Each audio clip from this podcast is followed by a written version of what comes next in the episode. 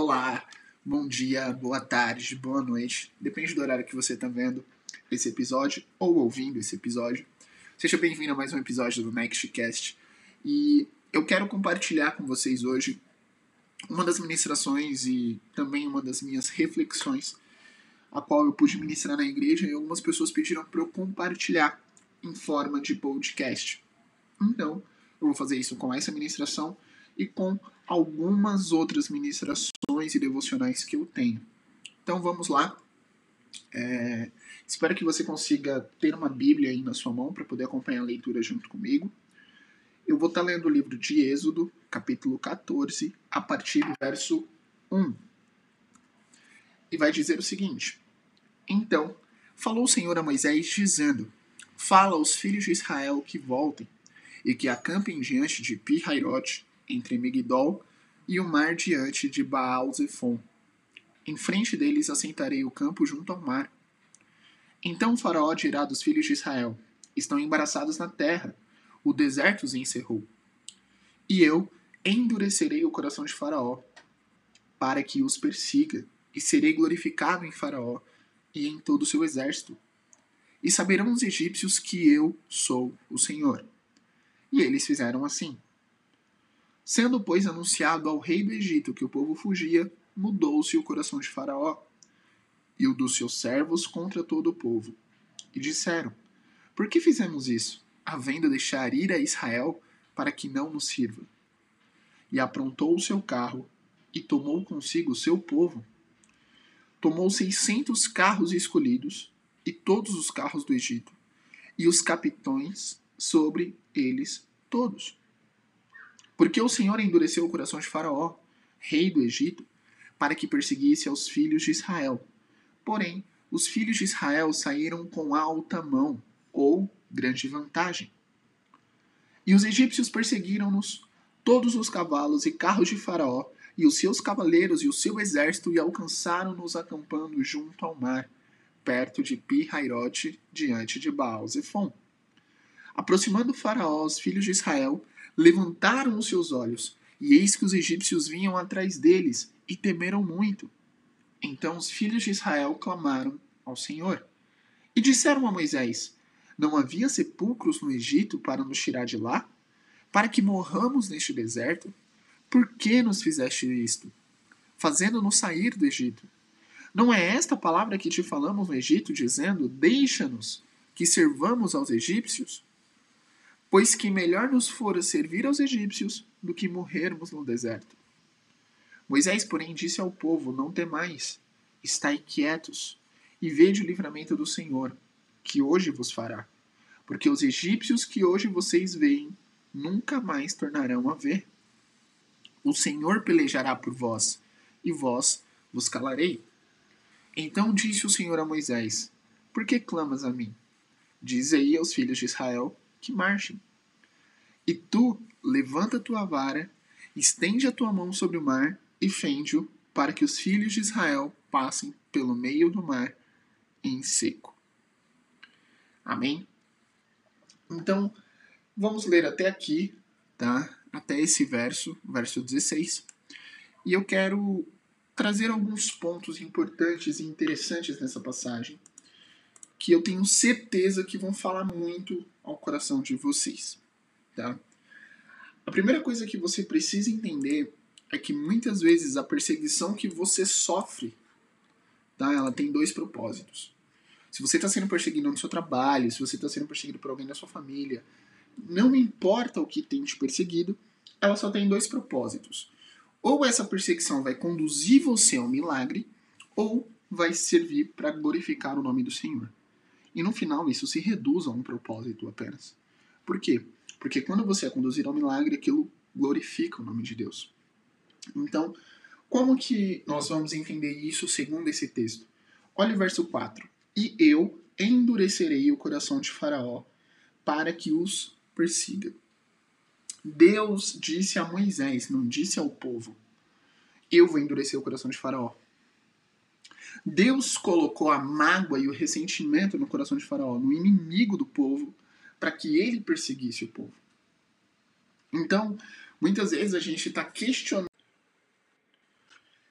Então, se Faraó vai perseguir o povo, muitas vezes você vai achar que né, o, a sensação de, de, de injustiça, de que as coisas não deveriam ser assim, que Deus talvez não esteja te olhando, ela vai vir com certeza sobre você. E como eu disse, a perseguição ela só tem dois motivos e sempre ela vai surgir de Deus. Perceba em Mateus 4 que Jesus ele acaba de ser batizado e ele é conduzido pelo Espírito Santo de Deus ao deserto e ali ele vai passar a ser tentado por Satanás. Então é um modo de perseguição. O que você precisa entender é isso. Anote isso se você puder. Toda perseguição que eu sofro, ela só tem dois propósitos: me conduzir ao milagre ou glorificar o nome do Senhor. Então não olha para a situação que você está passando, ah, meu chefe, alguém que é superior a mim na empresa, está querendo me mandar embora. Não. Confie no Deus que você serve. Confie no Deus que você louva. Confie no Deus que você glorifica. Entenda que o poder dele é soberano. E se tudo isso está acontecendo, existe um motivo para que ele seja glorificado na sua vida, ou essa perseguição está acelerando você de chegar ao seu milagre. Perfeito? E eu tenho uma pergunta para fazer para você. Aonde está o seu temor? Porque existe uma grande diferença entre temor e medo. O temor ele envolve a honra, o respeito, o saber que Deus ele é totalmente poderoso e que você não tem nada que possa fazer que vai mudá-lo. Ele é intangível, intocável, ele é onisciente, onipresente, onipotente. Isso é temor. Saber que ele sabe quantos fios de cabelo tem na sua cabeça e a terra serve por escalpo dos seus pés. Então, a gente precisa entender o Deus que nós servimos, só que muitas vezes a gente direciona o temor a outras coisas que não é a Deus. Um, verso, um exemplo disso é o verso 10. Dê uma olhada comigo. E aproximando-se Faraó, os filhos de Israel levantaram os olhos, e eis que os egípcios vinham atrás deles, e temeram muito. Então os filhos de Israel clamaram ao Senhor. Eu fui olhar essa palavra temeram, se você continuar lendo o capítulo 14, você vai ver que lá no final, logo depois que eles atravessam o Mar Vermelho e as águas se assentam, o exército dos, dos egípcios morre lá e tal, eles falam, a palavra fala que eles temeram muito ao Senhor. Então, temer aqui, apresentado nesse verso, temer na, na, outra, na outra ponta do capítulo, é a mesma palavra. Então, o temor que eles deveriam ter a Deus, eles estavam direcionando a Faraó, porque eles viam Faraó como um Deus. E isso precisa estar muito claro para você que me escuta. Porque Faraó se achava um Deus. E ele exercia esse papel sobre o povo, principalmente sobre os escravos. E esse povo era escravo. Eles não cresceram conhecendo a Deus, vendo Deus com seus olhos. Eles estavam escravos por 400 anos, havia quatro gerações aqui que nasceram escravos e viveram toda a vida como escravos. E eles trouxeram esse temor porque eles sabiam da potência e da força dos egípcios. Quando eles olham para trás e veem que os egípcios estão vindo, eles exalam esse temor. Tá? Então, esse temor apresentado pelos filhos de Israel é o mesmo temor que Deus espera de nós. Só que eles estavam direcionando esse temor aos egípcios enquanto questionavam o líder.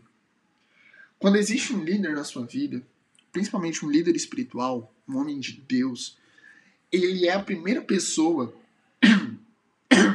ele é a primeira pessoa a ouvir de Deus o propósito da perseguição. E ele vai te direcionar. Só que quando você muda o foco, você para de olhar para Deus e olha para a perseguição que você está sofrendo, você questiona o líder. E é a única pessoa que pode te tirar daquela situação. Olha o verso 11.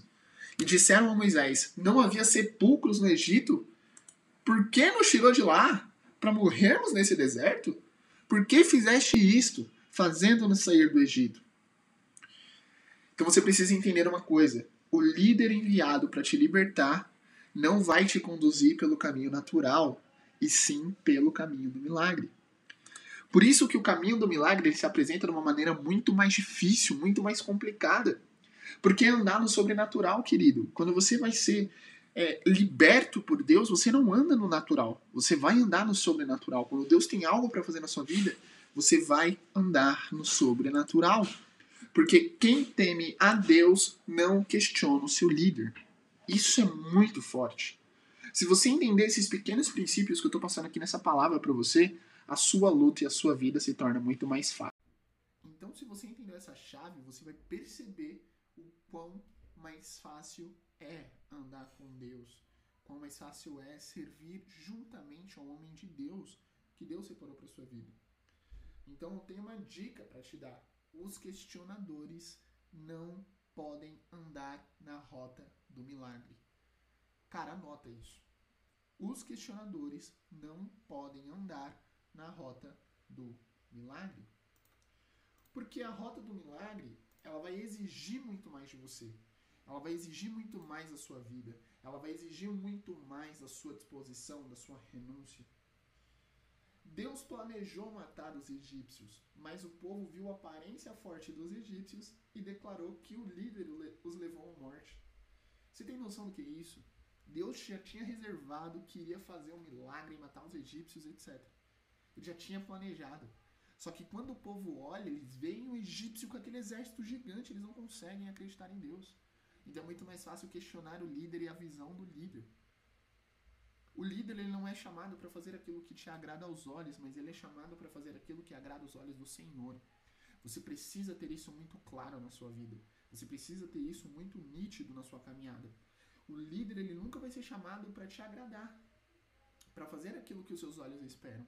Ele sempre vai direcionar você para fazer aquilo que agrada aos olhos do Senhor, tá?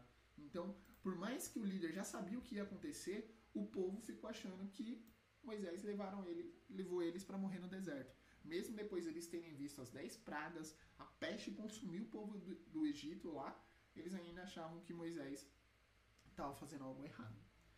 Então, o seu líder pode não ter os carros ou o poder do Egito, mas tem um Deus todo-poderoso que não perde nenhuma batalha. Você consegue entender isso? Quando você pensa em poder, você quer ver aquilo que os seus olhos contemplam, você acredita no que os seus olhos contemplam. Só que Deus, ele é um Deus invisível, porém governante. Meu, Deus ele é muito supremo a tudo que nós possamos imaginar. Se os seus olhos estão fitados apenas na dificuldade, no gigante que se levantou diante de você, você nunca vai ter a fé o suficiente para se lançar em Deus. Então, por mais que o seu líder, ele pode não ter um doutorado, um diploma, alguma coisa que encha os seus olhos, mas se ele é um homem de Deus na sua vida, ele tem um Deus que não perde nenhuma batalha. Quem foi escravizado para morrer não consegue entender quando é liberto para o milagre. Aquele povo eles estavam escravizados para morrer. Eles nas... Muitos antes deles nasceram e morreram escravos. Mas eles estavam ali escravizados para morrer. Porém, eles foram libertos para viver o milagre, vários milagres, né? Porque fora a travessia do, do mar, eles viveram vários outros milagres no deserto. Mas eles não conseguiam entender. Porque quem foi escravizado para morrer não consegue entender quando é liberto para o milagre. E eu te pergunto, o que, que você prefere? Você que me escuta, o que, que você prefere? Você prefere servir e ser escravo ou morrer e ser livre? Essa é uma pergunta relevante. Porque muitas pessoas estão preferindo viver como escravos do que morrer e ser livre.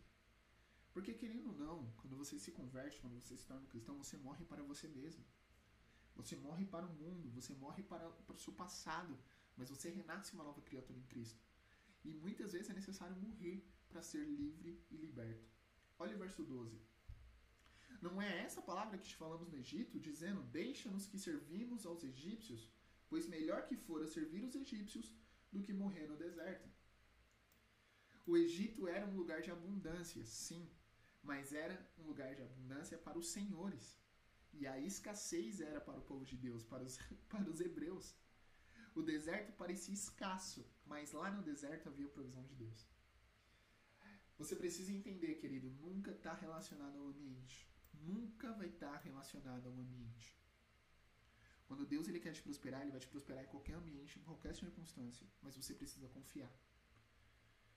Porque muitas vezes a pessoa está no vício dela, ela acha que ela é feliz bebendo, ela acha que ela é feliz usando droga, ela acha que ela está bem, que ela tem o controle, etc. Só que ela é escrava.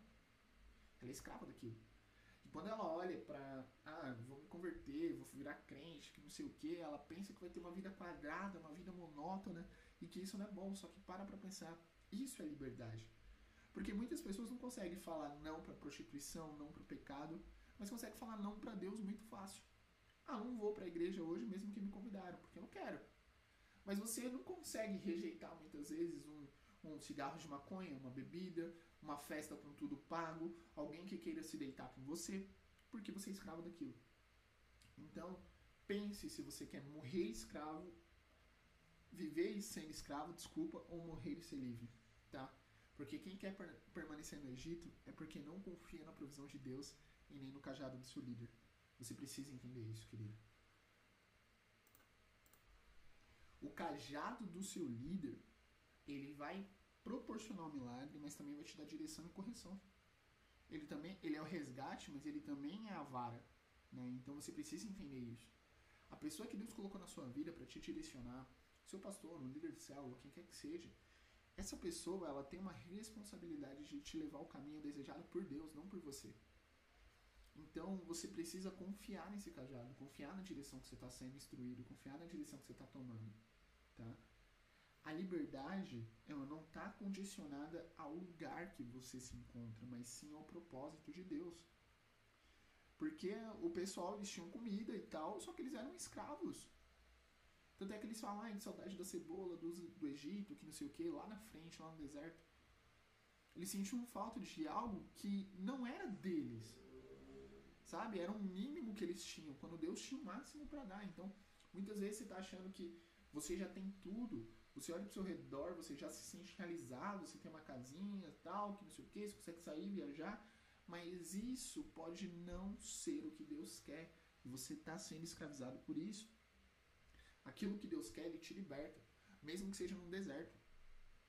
Porque não está direcionado ao lugar, não existe uma condição do lugar. Ah, só você próspero se eu estiver em tal lugar. Não, não está condicionado ao lugar, e sim ao propósito de Deus. Sabe, quem quer ser liberto, quem precisa de libertação, não questiona as condições, ele apenas se dispõe a ser liberto. Pode ver que muitas pessoas estão presas nos vícios e tudo mais, você vai ministrar, ah, mas por que, que eu tenho que deixar de fazer isso? Mas isso aqui não, não me faz mal? Por que, que eu não vou mais fazer aquilo outro? Por que, que eu tenho que casar? Por que, que eu tenho que parar de fazer sexo antes do casamento? Por que, que eu tenho que parar de beber? Por que eu não posso fazer tatuagem? Por que eu posso fazer isso? Por que, que eu não posso fazer aquilo? Quem quer ser liberto não questiona, querido, se dispõe. Você acha que se eu chegar para um cara numa prisão, o cara tá 30 anos preso, eu falo para ele assim, olha, é, eu vou te soltar amanhã tá? Eu tenho aqui um papel, amanhã você vai sair daqui. Porém, tem uma condição. Você acha que ele vai perguntar qual é a condição? Ele vai assinar o papel na hora. Depois ele vai ver o que, que vai rolar. Porque o que ele quer é ser liberto. Então você precisa entender quais são as cadeias que te prende hoje, quais são a, a, as coisas que você precisa se, se livrar hoje para se sentir liberto de fato. Para saber que não existe mais algo que domina e que toma a sua vida. O que, que é que te fere hoje? Tá? Porque o clamor que você exala, ele não é nada sem, sem uma ação. Não adianta clamar a Deus para ser liberto, não adianta clamar a Deus para que o milagre aconteça, porque o clamor sem ação não é nada. Você precisa entender isso, isso precisa estar muito claro.